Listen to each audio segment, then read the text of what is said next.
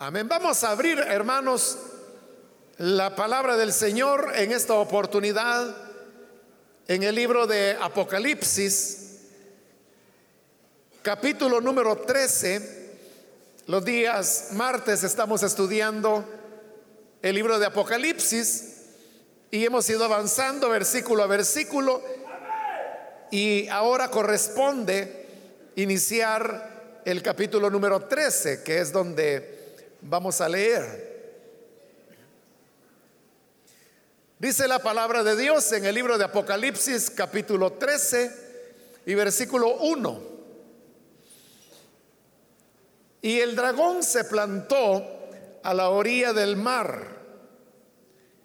Entonces vi que del mar subía una bestia, la cual tenía diez cuernos y siete cabezas. En cada cuerno tenía una diadema y en cada cabeza un nombre blasfemo contra Dios. La bestia parecía un leopardo, pero tenía patas como de oso y fauces como de león. El dragón le confirió a la bestia su poder, su trono y gran autoridad. Una de las cabezas de la bestia parecía haber sufrido una herida mortal. Pero esa herida ya había sido sanada. El mundo entero, fascinado, iba tras la bestia y adoraba al dragón porque había dado su autoridad a la bestia. También adoraban a la bestia y decían, ¿quién como la bestia? ¿Quién puede combatirla? Hasta ahí dejamos la lectura, hermanos, pueden tomar sus asientos, por favor.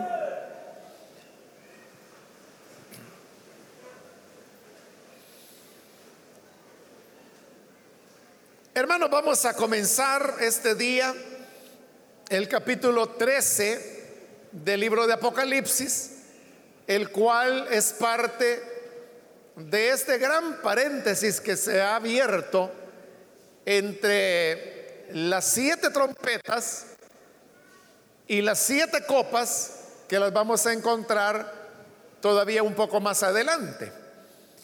En este paréntesis Recordarán que hemos visto temas como por ejemplo el de los dos testigos, el de los mártires. Luego en el capítulo 12 inició la gran visión, porque así la llama el libro de Apocalipsis, de la mujer que estaba en el cielo, encinta y a punto de dar a luz, y el dragón de siete cabezas y diez cuernos que estaba frente a ella, preparado para devorar a su hijo tan pronto como naciera. Vimos más adelante en ese capítulo 12 que el dragón es Satanás, porque en el versículo 9 vimos cómo se le llamaba el gran dragón serpiente antigua, diablo, Satanás y el que engaña al mundo entero.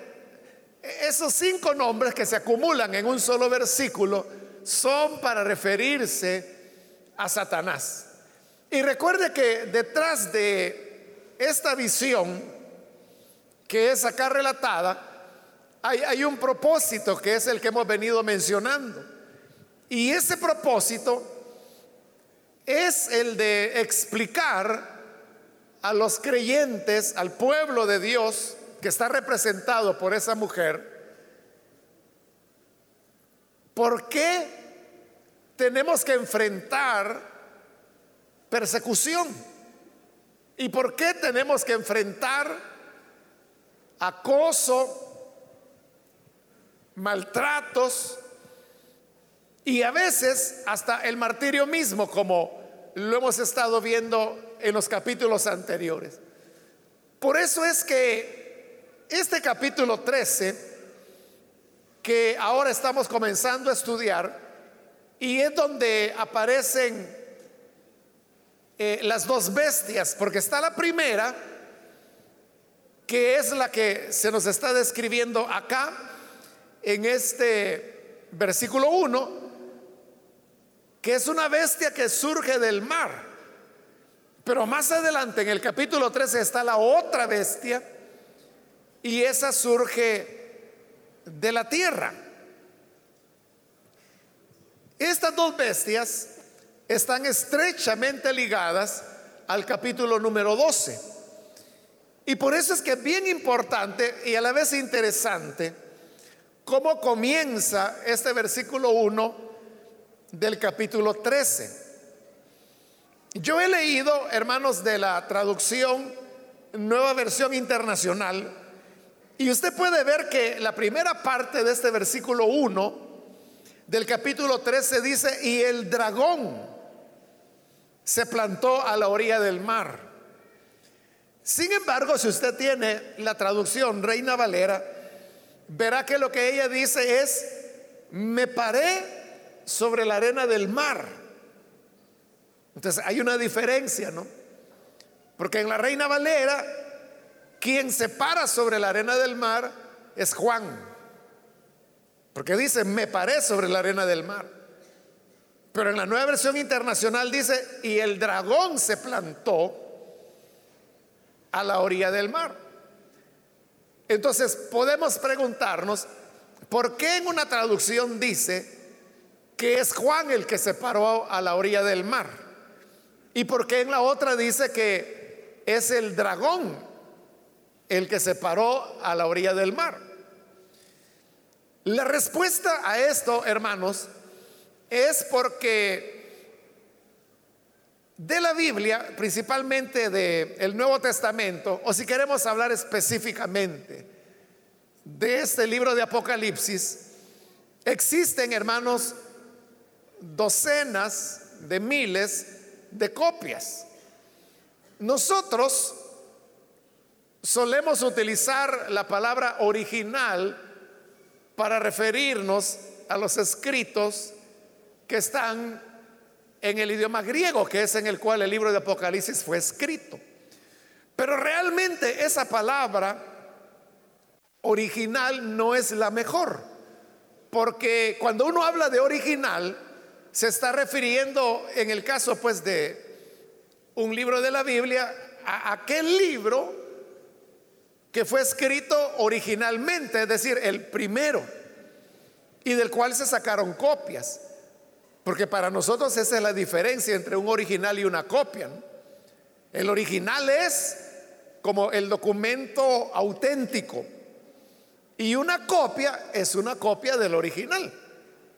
Entonces cuando hablamos de los originales, digo, es una palabra mal usada porque entonces nos haría pensar que hay todavía un documento que fue el original que escribió Juan de Patmos, aunque en el caso de Apocalipsis hemos visto que en realidad fueron siete originales, porque se envió uno a cada una de las siete iglesias que se mencionan en los capítulos 2 y 3.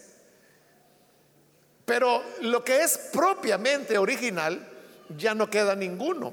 Es decir, todos se perdieron de todos los libros de la Biblia precisamente porque por ser los originales eran los más antiguos. Y por su misma antigüedad, el tiempo los fue deteriorando de manera que dejaron de existir, se, se, deshicieron. Por eso precisamente es que una de las razones por las cuales los cristianos comenzaron a copiar y hacer copias de estos libros es porque querían preservar las escrituras, que, que no se perdieran. Entonces hacían copias nuevas de los originales que ya estaban viejos. Y de estas copias, cuando estas copias también envejecían, hacían otras copias. Es decir, todo el tiempo se estaban haciendo copias de lo que habían sido los escritos originales de los que redactaron los diversos libros de la Biblia. Pero de los originales ya no queda ninguno. Y por eso yo le decía, no se puede hablar, o sea, es incorrecto hablar de originales.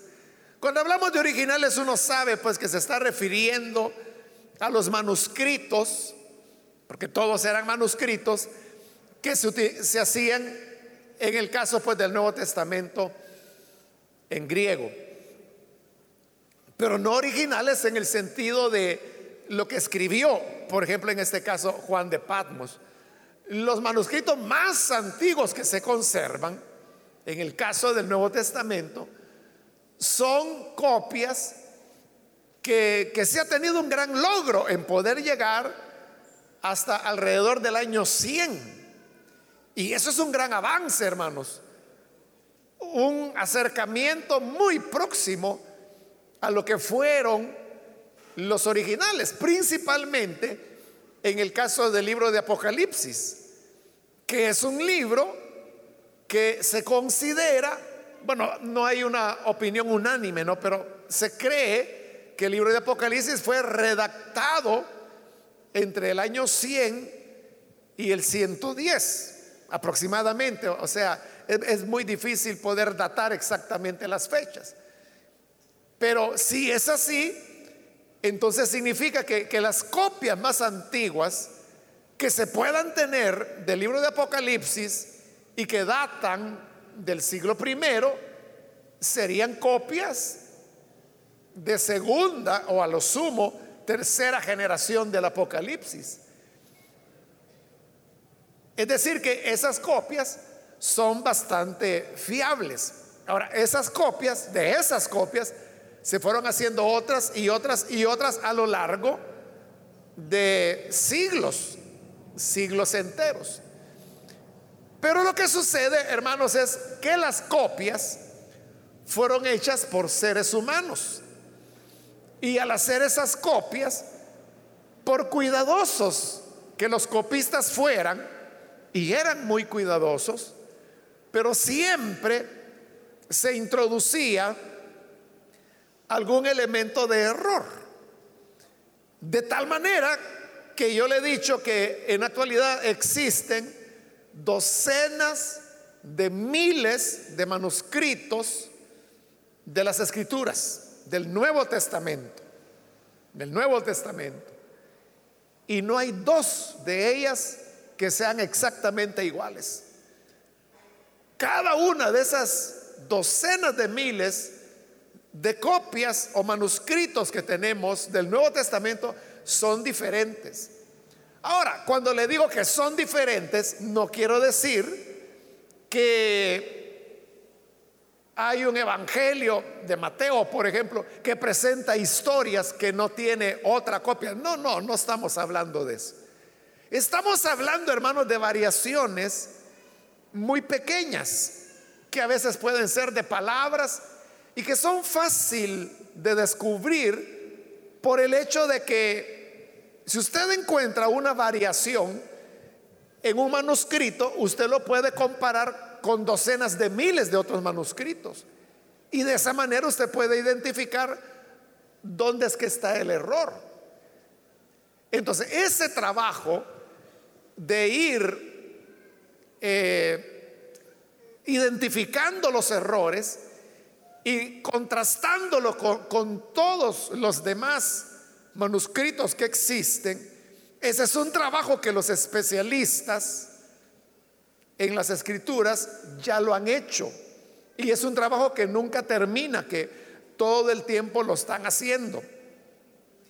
En ese trabajo que ellos hacen, han, logrado clasificar todos los manuscritos que existen y es más, ellos han logrado establecer criterios de confiabilidad que puede tener determinado pasaje de la escritura. Entonces hay, cuatro clasificaciones. La clasificación que se llama A, la B, la C y la D. Entonces, aquellos pasajes de la Biblia que en el Nuevo Testamento griego, Nuevo Testamento griego adquiere la clasificación A, la A lo que significa es que ese pasaje hay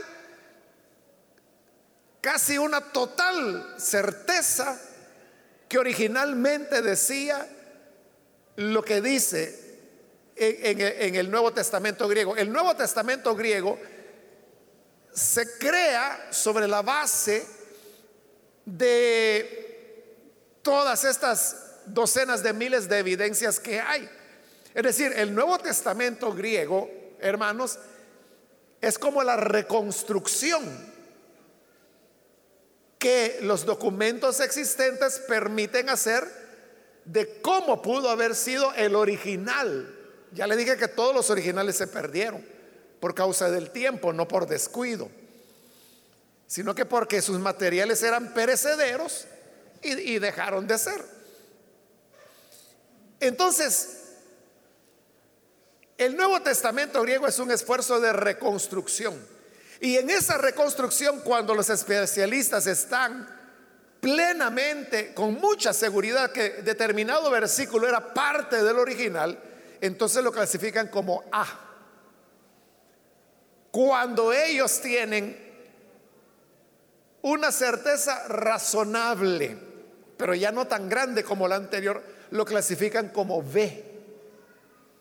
Cuando la duda es casi similar a la certeza, entonces lo clasifican como C. Y cuando las evidencias más bien indican a que ese pasaje no estaba en los originales, entonces lo clasifican como D.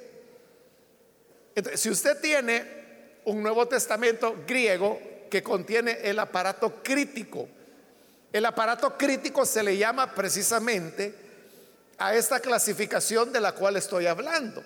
Entonces usted puede tomar el Nuevo Testamento griego, buscar cualquier pasaje del Nuevo Testamento y sobre la base del aparato crítico usted puede saber si determinado versículo de la Biblia tiene una certeza casi absoluta que estaba en el original o una razonable certeza o una razonable duda que estuvo en el original o una casi certeza de que no estuvo en el original. Claro, ese Nuevo Testamento, como el Nuevo Testamento griego, está en griego, ¿no? Entonces uno tiene que tener algún conocimiento del idioma para poder sacar el provecho del cual estoy hablando. Entonces, hablando de, este, de esta primera parte del versículo 1 del, capítulo 13, hice toda esa explicación para llegar a esto. Sucede que hay tantos manuscritos confiables que indican que la frase es que Juan se paró sobre la orilla del mar. ¿Cómo manuscritos confiables hay que dicen que fue el dragón el que se paró a la orilla del mar? Es decir, hay igualdad de, referencias a los manuscritos, eh, en términos técnicos, los biblistas les llaman testigos. Es decir, cada manuscrito es un testigo, porque está dando testimonio de lo que eran las escrituras. Entonces, uno podría decir que en referencia a esto, uno tiene igualdad de testigos es decir, de documentos que dicen que fue Juan el que se paró a la orilla del mar, e igualdad de testigos que dicen que fue el dragón. Ahora, los manuscritos sobre los cuales Casiodoro de Reina hizo su traducción, que ya le he explicado en otras oportunidades, que no eran ni los más antiguos ni los más confiables, pero era lo mejor que había en su época decían que es Juan el que se paró junto a la orilla del mar. Pero existe igual cantidad de manuscritos y más antiguos y más confiables que dicen que fue el dragón. Esa es la razón, hermanos, por la cual si usted se toma la tarea de comparar traducciones, antes, hermanos, para que pudiéramos comparar traducciones, nosotros teníamos que tener las Biblias, ¿no? Tener diversas traducciones para hacer las comparaciones. Pero hoy, hermanos, hay, en esta época pues de la información, hay aplicaciones en donde gratuitamente usted puede ver más traducciones de la Biblia de las que puede leer. Entonces usted puede, y es gratis sobre todo, o sea, no, se paga nada. Entonces si usted tiene una de esas aplicaciones en su Biblia o en su teléfono, comience a revisar todas las traducciones del versículo 1 del capítulo 13 de Apocalipsis y se va a dar cuenta de una cosa. Y es que en una dice que fue Juan el que se paró junto a la mar y en otras dicen que fue el dragón. Y si usted conoce un poquito de inglés y se pone a revisar no solo las traducciones al español, sino que las traducciones al inglés, se va a dar cuenta que lo mismo ocurre con las traducciones, diversas traducciones que hay al inglés, porque en inglés hay muchas más traducciones que las que tenemos en español. Pero también se va a dar cuenta que la mayor parte de traducciones de los idiomas originales al inglés dicen que fue el dragón el que se paró junto a la mar. Entonces, ante esta realidad, si uno se pregunta, bueno, ¿qué es lo correcto? ¿Qué es lo correcto? O como algunas personas preguntan y dicen, hermano, ¿cuál es la más apegada a las escrituras? ¿La Reina Valera o la NBI? Esa es una mala pregunta. Esa es una mala pregunta. Porque no se trata de que cuál es la más apegada. O sea, las dos son apegadas a los manuscritos que sus traductores tuvieron a mano en el momento de hacer la traducción. Ambas son fieles. El punto ahí no es cuál se apega más. La pregunta más bien debería ser, ¿quién utilizó los documentos más confiables para hacer su apegada traducción? Y ahí no hay donde perderse. La respuesta es clara. Los mejores documentos las tienen las traducciones que se llaman modernas, entre las cuales está la NBI. Cuando digo modernas no significa que las hicieron ayer. La NBI el español ya va, creo que tiene como 30 años que fue hecha. Pero desde el punto de vista de las traducciones de la Biblia, eso, hermanos, es es moderno en relación a la Reina Valera que fue hecha hace 500 años. Entonces, ¿cuál sería la traducción correcta? Hay evidencia como para que cualquiera de las dos sea la correcta. Es decir, hay suficiente evidencia como para decir que la traducción es que fue Juan el que se paró junto a la mar.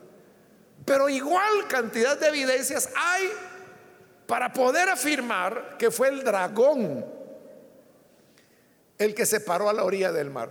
Entonces, cuando uno se encuentra ante una situación como esta, en donde el aparato crítico del Nuevo Testamento les da igualdad de posibilidades, entonces, ¿qué hace el traductor de la Biblia? Entonces, ¿en base a qué va a traducir? Imagínese que usted fuera un traductor del Apocalipsis y encuentra voy a poner un número hipotético, que tiene 20 mil manuscritos que le dicen que es Juan el que se paró junto a la orilla del mar.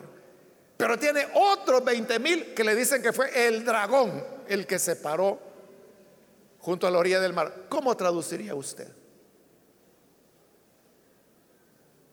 Si tiene igualdad de testimonios o de testigos, como se le llama. Lo que se hace es que el traductor revisa el contexto para tratar de identificar cuál pudo ser la idea original. Entonces la pregunta que aquí tenemos que hacernos es, ¿Qué es lo que le hace más justicia al contexto?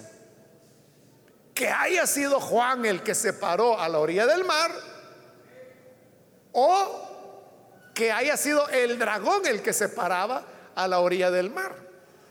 ¿Qué hace más sentido al contexto? Entonces tenemos que preguntarnos cuál es el contexto. Y el contexto, hermano, yo se lo he venido diciendo, principalmente cuando ya entramos al capítulo 12, y de hecho se lo dije en la introducción este mismo día. Le dije que el contexto es que el Apocalipsis está queriendo explicarle al pueblo de Dios por qué son perseguidos. Y para explicar esa persecución, por eso es que está la visión del capítulo 12, donde vemos que es una enemistad de Satanás que comienza contra el hijo de la mujer. Como el hijo de la mujer es arrebatado para Dios, no le puede hacer daño. Entonces comienza a perseguir a la mujer. Pero Dios esconde a la mujer en el desierto. Le da las alas de la gran águila para que la mujer pueda refugiarse. Entonces el dragón no la puede alcanzar. Entonces lo que hace es que suelta un río de agua de su boca para arrasar con la mujer.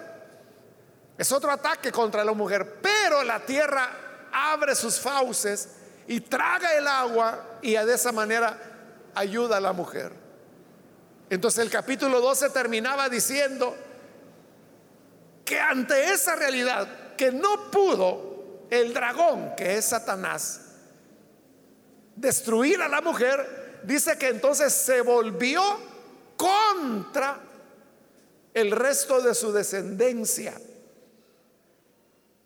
Y a eso se le añade que el dragón ha sido arrojado del cielo, que sabe que tiene el tiempo contado, solamente 42 meses, y que por eso ha venido con gran furia sobre la tierra. Por eso vimos el canto del capítulo 12 que decía que en el cielo se gocen, que festejen porque ha sido arrojado fuera el acusador de nuestros hermanos. Pero hay de los que moran en la tierra. Entonces vea, ese es el contexto. Se nos dice que el dragón va a perseguir a los demás hijos de la mujer. ¿Y a dónde es que los va a perseguir? ¿Cómo los va a perseguir? Eso es lo que se nos narra en el capítulo 13. Eso es lo que se nos narra en el capítulo 13. Entonces, en esta traducción, donde dice que fue el dragón el que se plantó a la orilla del mar, esa es la traducción que hace justicia al contexto. Porque al decir que es el dragón el que se plantó a la orilla del mar, eso le da sentido al surgimiento de las dos bestias que van a aparecer y se van a describir en este capítulo 13 y los hechos que van a desencadenar, que son de gran aflicción contra los que creen en el Señor, es decir, los otros descendientes de la mujer. Entonces, el que el versículo 1 diga que fue el dragón que se plantó a la orilla del mar, ese, hermanos, es como el eslabón que ata los dos relatos y eso es lo que le da sentido al capítulo 13. El capítulo 13 no se pudiera entender sin tener en cuenta el capítulo 12. Y por eso es que es tan importante esa traducción cuando dice que es el dragón el que se plantó a la orilla del mar. ¿Por qué se planta a la orilla del mar? Porque es del mar. ¿De dónde surgirá la primera bestia? Como lo vamos a ver. Entonces vea que se diga que es el dragón el que se plantó a la orilla del mar. Eso es clave. Es la llave que ata el capítulo 12 al 13 y que le da sentido, le da explicación a lo que va a ocurrir en el capítulo 13. Pero si se dice que fue Juan eso ni le suma ni le quita. Bueno, sí le quita, porque le roba la fuerza de interpretación que le estoy haciendo ver al explicarle por qué es importante que diga que es el dragón el que se plantó a la orilla del mar. Esa es la razón por la cual el comité que hizo la traducción de la nueva versión internacional optó por traducir qué es el dragón, porque es el que le da sentido, le da coherencia al contexto. Entonces significa, hermanos, que la historia no terminó en el capítulo 12, porque el dragón se vuelve a mencionar en el versículo 1 del capítulo 13, donde dice, y el dragón se plantó a la orilla del mar, porque como ha sido lanzado a la tierra y quiere perseguir al resto de la descendencia de la mujer, entonces viene para hacer su obra en la tierra junto al mar. Porque continúa el versículo 11, perdón, versículo 1, diciendo, entonces vi que del mar subía una bestia, la cual tenía diez cuernos y siete cabezas. Entonces note que la bestia que está saliendo del mar es una copia del dragón, porque así se nos ha descrito al dragón en el capítulo 12, como un dragón que tiene siete cabezas y diez cuernos. Y esta bestia que está saliendo del mar dice que tenía diez cuernos y siete cabezas, es decir, es igual que el dragón, no es el dragón, porque más adelante vamos a ver que el dragón dice que le entrega su autoridad a la bestia. es diferente. Y luego dice, bueno, quiero explicarle que el mar en las escrituras y principalmente en el libro de Apocalipsis habla de, de los pueblos, habla de las naciones. El hecho de que esta bestia surge del mar significa que aparece del concierto de las naciones, de los pueblos, de entre las multitudes, aparece la bestia que es semejante a Satanás. Y continúa describiéndola el versículo 1. En cada cuerno tenía una diadema y en cada cabeza un nombre blasfemo contra Dios ahí hay una diferencia, porque en el caso del dragón se decía que tenía una diadema sobre cada cabeza, pero de la bestia se dice que la diadema la tenía en cada cuerno. Es decir, el dragón tenía siete diademas, porque tiene siete cabezas. Pero la bestia tenía diez diademas. Porque la bestia no tiene la diadema en la cabeza, sino que en el cuerno, y como son diez cuernos, son diez diademas. Ahora, el cuerno, tanto en el Antiguo como en el Nuevo Testamento, significa poder. Significa poder.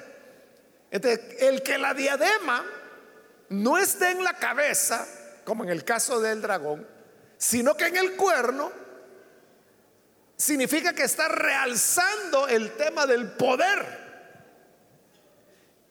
Entonces, ¿quién es la bestia? La bestia es un personaje que surgirá de entre las naciones, pero que tendrá mucho poder. Y aunque es un ser humano, usted puede ver que es igual que Satanás.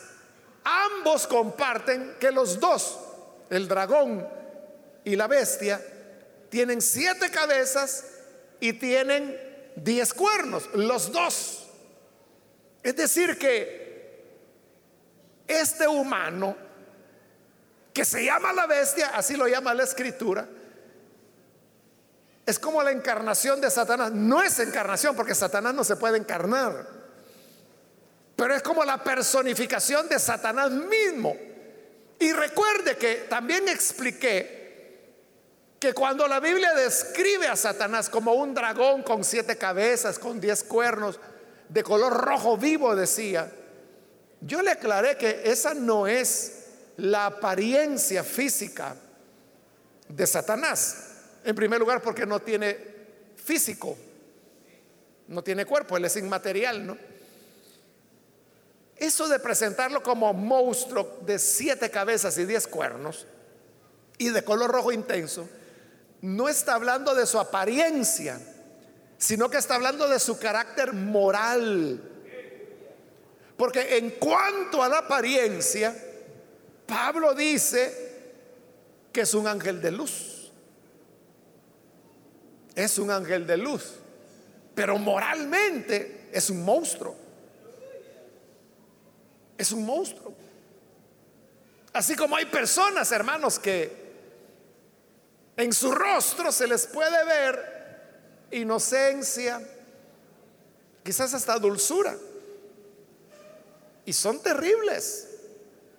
O sea, son malvados. Eso es lo que va a ocurrir con la bestia. Que como hombre, él parece un humano normal. Es decir, tiene una cabeza, dos ojos, dos oídos, una boca, dos brazos, igual que todos nosotros.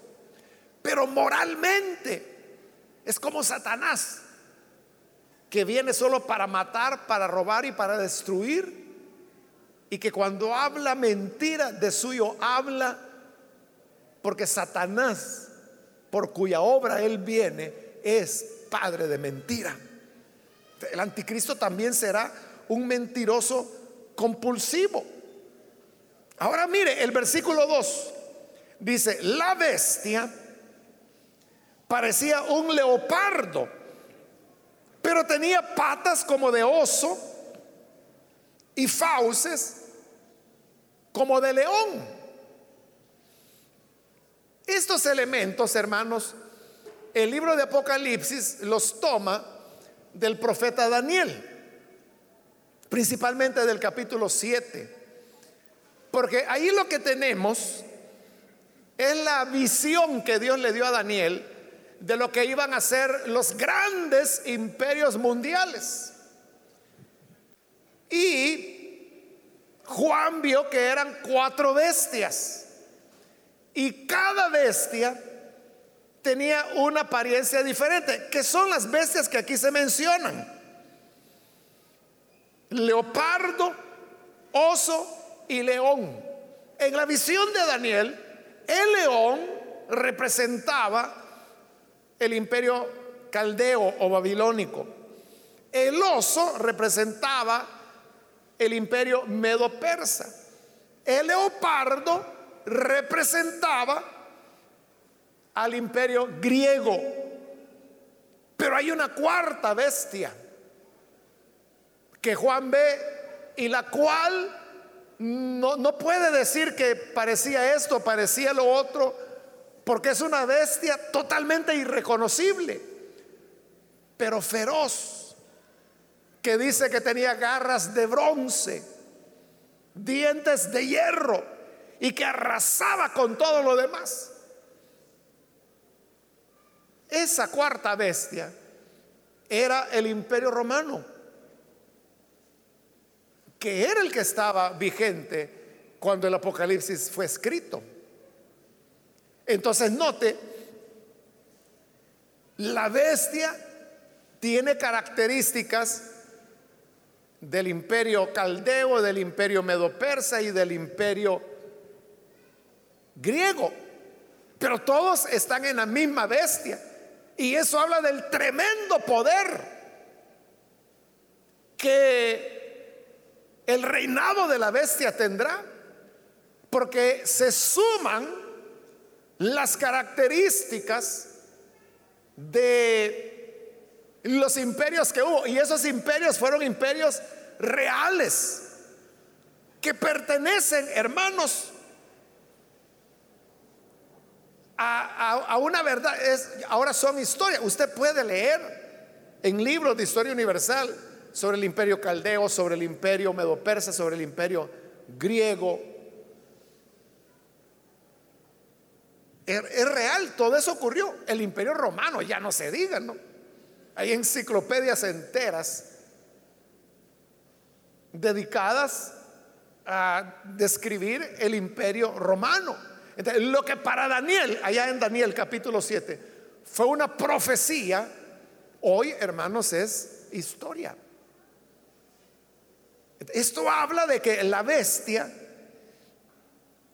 reúne el poder político de toda esos imperios que han precedido. Y dice la parte final del versículo 2, y esto es lo más importante, el dragón, o sea, Satanás, le confirió a la bestia su poder, su trono y gran autoridad. Es decir, Satanás le entrega todo a la bestia. ¿Por qué? Porque Satanás lo que quiere es perseguir a los otros descendientes de la mujer. Y es lo que la bestia hará. Más adelante vamos a ver, cuando hable acerca del sello de la bestia, y que dice que nadie podrá comprar ni vender sino el que tuviere el sello de la bestia, pero el que tenga el sello de la bestia va a condenación. Y el que no tenga el sello, ese será perseguido a muerte. Ahí está. Satanás persiguiendo a los descendientes de la mujer. Entonces, si nos hacemos la pregunta, ¿por qué el creyente tiene que sufrir? Y usted puede decir, es que mire, yo tengo un vecino que es un gran malcriado, es un gran vulgar. Y viera cómo la gente, los vecinos lo respetan, hasta regalos le llevan. Y yo que soy cristiano, que nunca he maltratado a nadie, ni los buenos días me dan. Entonces, ¿por qué al que no teme a Dios, al que anda en desobediencia, como también los salmos le lo dicen, o el libro de Job, dice que son prosperados, sus hijos están saludables, sus negocios van bien, gozan de buena salud, mueren de largos años y el justo, viviendo en aflicciones, en privaciones, en pobreza, sus hijos enfermos, o mueren sus hijos, o muere el mismo, o son martirizados. ¿Por qué? Es porque Satanás tiene gran furia contra los hijos de Dios. Y por eso es que Satanás, que sabe que le queda poco tiempo, 42 meses nada más, entonces levanta el más grande ataque contra los que temen el nombre del Señor. Y así es como aparece la bestia. Ahora, ¿quién es esta bestia? La bestia, hermanos, es la que en lenguaje popular se le llama el anticristo. Digo el lenguaje popular porque usted puede ver aquí que ese no es el nombre que la escritura le dé. Le llama la bestia y ese es su nombre. Anticristo se le da por el hecho de que anticristo significa una persona que se pone en el lugar de Cristo o que se opone a Cristo. O sea, la preposición anti en, griego, anti significa en contra de o en lugar de.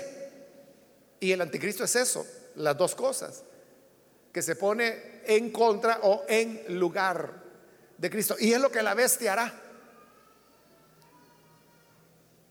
Entonces, ¿quién es la bestia? La bestia será un dirigente de naturaleza político.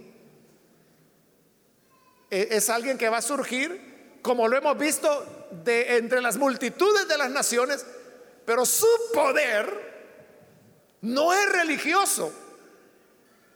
O sea, la bestia no es un religioso, sino que es un funcionario, alguien que tendrá gran liderazgo y sobre todo gran poder.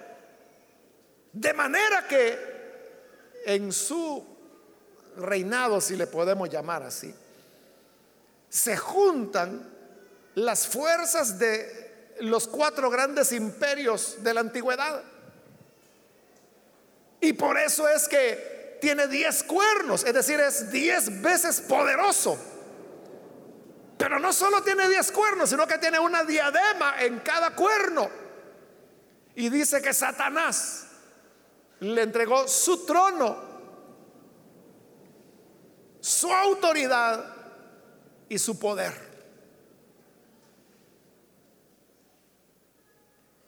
Este personaje es el que también eh, Pablo lo llamó el hijo de perdición. También la Biblia le llama el inicuo. Juan habló del anticristo que viene. Pero Juan también dijo que ya hay muchos anticristos y que estaban en medio de ellos. Pero además, como hay una gran relación entre el libro de Daniel y el Apocalipsis, por eso es que incluso hay comentarios, hermanos, usted, usted puede encontrar comentarios en las librerías cristianas, en donde se comenta Apocalipsis y Daniel al mismo tiempo, porque hay una gran relación. Daniel se enfoca en lo que él llama el, el cuerno pequeño, que surge precisamente en la visión de estas cuatro bestias en el capítulo 7. Este cuerno pequeño es una profecía que se cumplió con Antíoco Epífanes, del cual ya le he hablado en ocasiones anteriores, y que es el que profana, profanó el templo en Jerusalén, colocando un ídolo allí y sacrificando una cerda, lo cual pues profanó totalmente el templo del Señor. A eso es a lo que Daniel le llamó la abominación desoladora.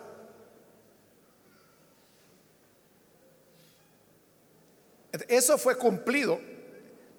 El capítulo 11 de Daniel, hermanos, contiene una profecía sorprendente, porque anunció paso a paso los eventos que habrían de ocurrir y cómo aparecería Antíoco Epífanes y cómo se produjo la abominación desoladora, es decir, la profanación del templo.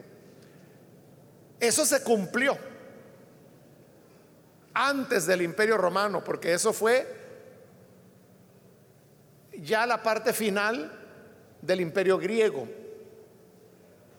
Entonces uno diría, bueno, la profecía de Daniel se cumplió en esa época, en lo que hoy nosotros llamamos el periodo intertestamentario, es decir, entre el Antiguo y el Nuevo Testamento.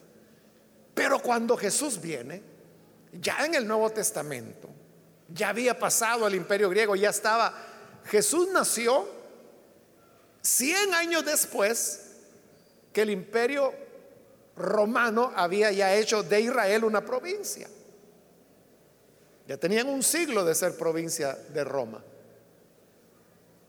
Pero Jesús cuando da lo que se conoce como su sermón profético, porque los discípulos le han preguntado, mira, ¿qué señal habrá de la destrucción del templo, de tu venida y del fin del mundo? Es una pregunta triple. Jesús va respondiendo a las tres preguntas. Y en medio de esas preguntas Jesús dice, cuando vean la abominación desoladora de la cual habló el profeta Daniel. Pongan atención, dijo. Pero mire qué extraño, ¿no? Porque si lo que había anunciado Daniel se había cumplido, por lo menos 200 años antes, tal vez 300 años antes de la venida de Jesús, ¿cómo es que 200 o 300 años después Jesús está diciendo cuando vean la abominación desoladora de la cual habló Daniel y no que ya se había cumplido pues? Pero Jesús la está colocando en el futuro. Y dice que va a venir y que tenemos que estar atentos. Pongan atención, dijo él. El que tengo oídos para oír, oiga. ¿Qué significa eso? Pongan atención. Entonces, con eso Jesús enseñó que la profecía de Daniel, en su cumplimiento, como otras profecías de la Biblia, tenía dos momentos. Un momento que podríamos llamar relativamente rápido, que se cumplió con Antíoco Epífanes. Pero luego cuando Jesús dijo, cuando vean la abominación desoladora, Jesús estaba indicando que iba a tener otro cumplimiento secundario, la misma profecía, pero en el futuro. esa profecía la abominación de desolación se va a cumplir a través de la bestia. Porque lo vamos a ver, que dice que la bestia entrará en el templo de Dios y que se sentará haciéndose pasar como Dios.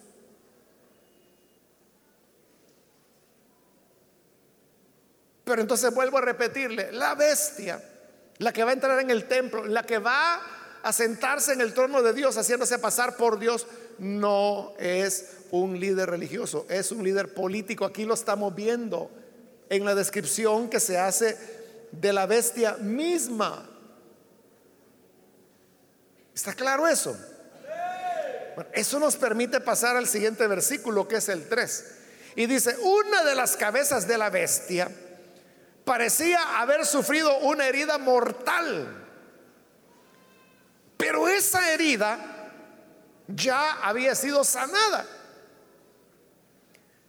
Hermano, este pasaje nadie lo ha podido explicar. Claro, explicaciones hay muchas, ¿no? Pero que alguien diga a ciencia cierta qué significa la herida mortal de la bestia que fue sanada, nadie lo sabe. Nadie lo sabe a qué se refiere. Pero hay una inclinación de pensar que se trata, o sea, porque en la bestia no solamente está el, personaje, el hombre, que será la bestia o anticristo, sino que también implica todo un sistema. Entonces es un sistema que vuelve a la vida. O sea, porque uno podría pensar que la época de los grandes imperios mundiales, al estilo caldeo, al, estilo medo-persa, al estilo griego, al estilo eh, eh, romano, es cosa ya de la antigüedad y que eso hoy ya no puede ser. Pero según lo que la escritura dice acá, volverá a haber un dominio de esa naturaleza. Y desde ese punto de vista se trata de que aquel tipo de imperio, sobre todo el romano, que recibió la herida de muerte, porque finalmente el imperio romano duró un poco más de mil años, pero terminó siendo, perdón, mil cuatrocientos años, más de mil cuatrocientos años, pero terminó siendo destruido por los pueblos, pueblos bárbaros, lo fueron derrotando paulatinamente hasta que dejó de existir. Pero su reaparición será como que esa herida mortal es sanada. Entonces, como que no murió, estaba herido mortalmente, pero no muerto. Y se vuelve a recuperar. Esta característica de recuperación se insiste en este capítulo 13 de Apocalipsis. Por ejemplo, en el versículo 12 dice, ejercía toda la autoridad de la primera bestia en presencia de ella y hacía que la tierra y sus habitantes adoraran a la primera bestia cuya herida mortal había sido sanada. Se está repitiendo que había sido sanada. Ahora mire el versículo 14, siempre del capítulo 13. Con estas señales que se le permitió hacer en presencia de la primera bestia, engañó a los habitantes de la tierra. Oiga, les ordenó que hicieran una imagen en honor de la bestia que después de ser herida a espada revivió. Entonces, tres veces en la descripción de la bestia se habla que estando herida de muerte vuelve a vivir. Bueno, y en el 14 incluso da la idea que estaba muerta y revive. Ese es el sistema de la bestia. Pero yo le dije, la bestia es un dirigente de tipo secular, no es religioso.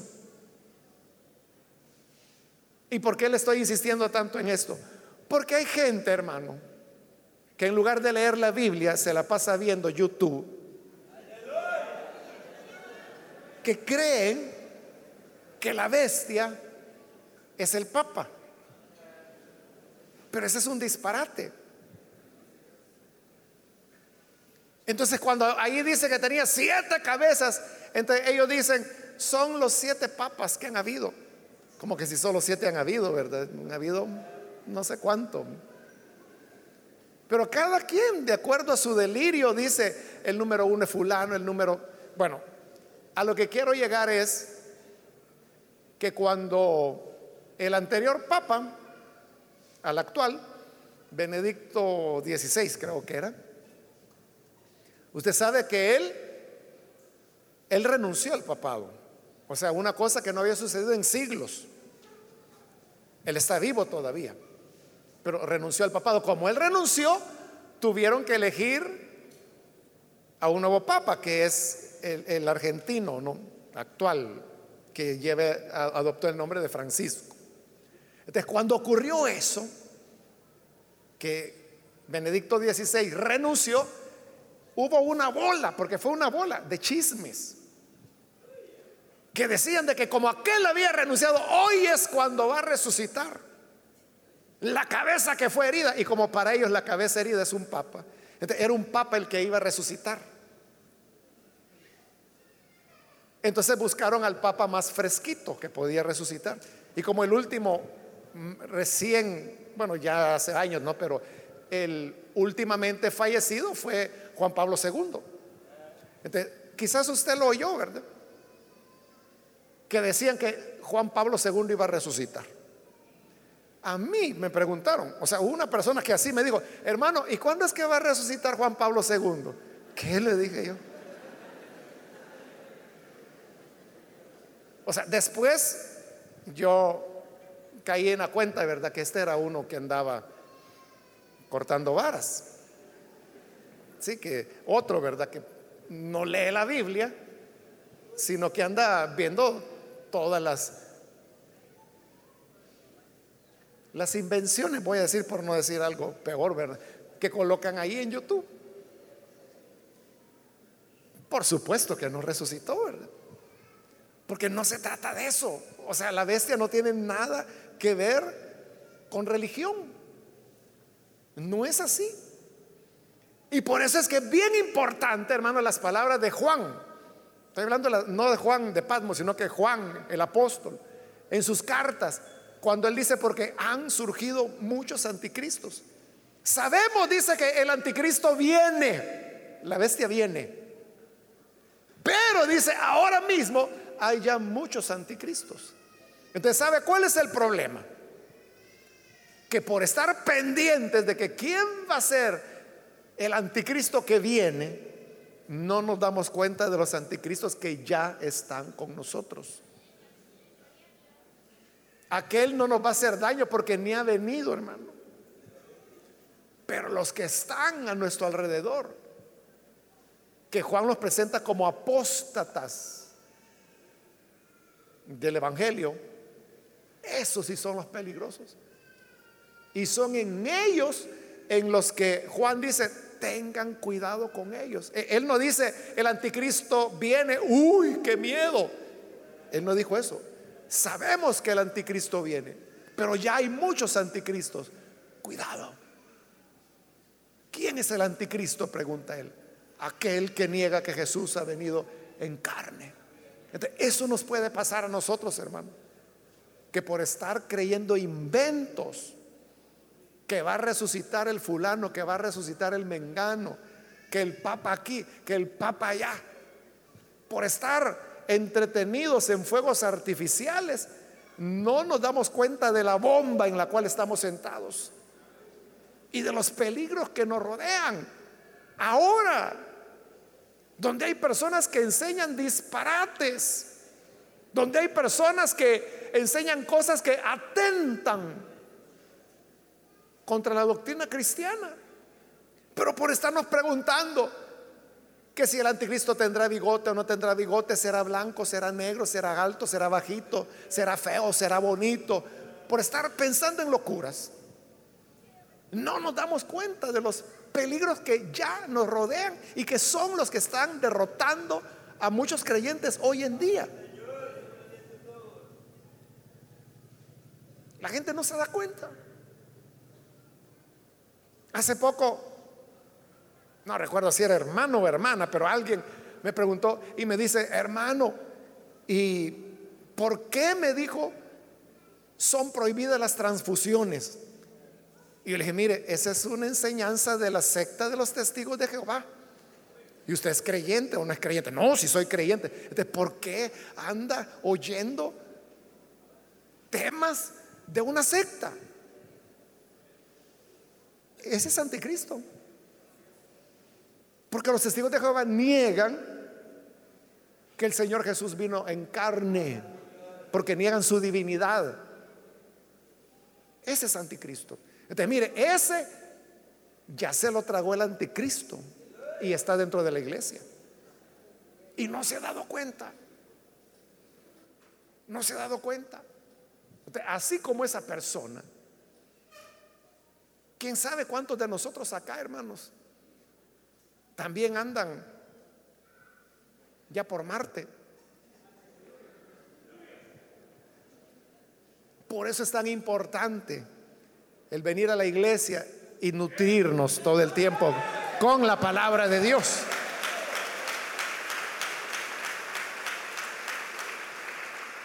Versículo 4 con el cual termino, bueno, comienza en el 3, dice, el mundo entero fascinado iba tras la bestia y adoraba al dragón porque había dado su autoridad a la bestia también adoraban a la bestia y decían, ¿quién como la bestia? ¿Quién puede combatirla? Fíjese lo que dice ese versículo 4. Adorar a la bestia es adorar a Satanás. Admirar a la bestia es admirar a Satanás. O decir lo que allí dice. ¿Quién como la bestia? Es como decir, ¿quién como Satanás? ¿Quién puede combatirla? Es como decir, ¿quién puede combatir a Satanás? Porque la bestia es el engendro de Satanás. Pero su poder es tan grande que dice que todo el mundo fascinado iba detrás de la bestia.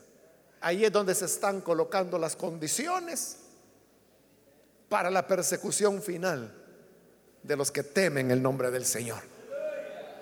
Entonces, nosotros tenemos que estar alertas, hermanos, no solo por lo que viene, sino por lo que ya estamos viviendo.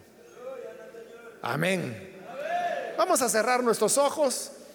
Padre, te damos las gracias, porque tu palabra es lámpara a nuestros pies, luz en nuestro camino, y ella nos enseña, nos instruye y yo te pido, Señor, por aquellas personas que a través de televisión, de radio, del internet están escuchando y haciendo esta oración en la cual te reciben hoy como Salvador.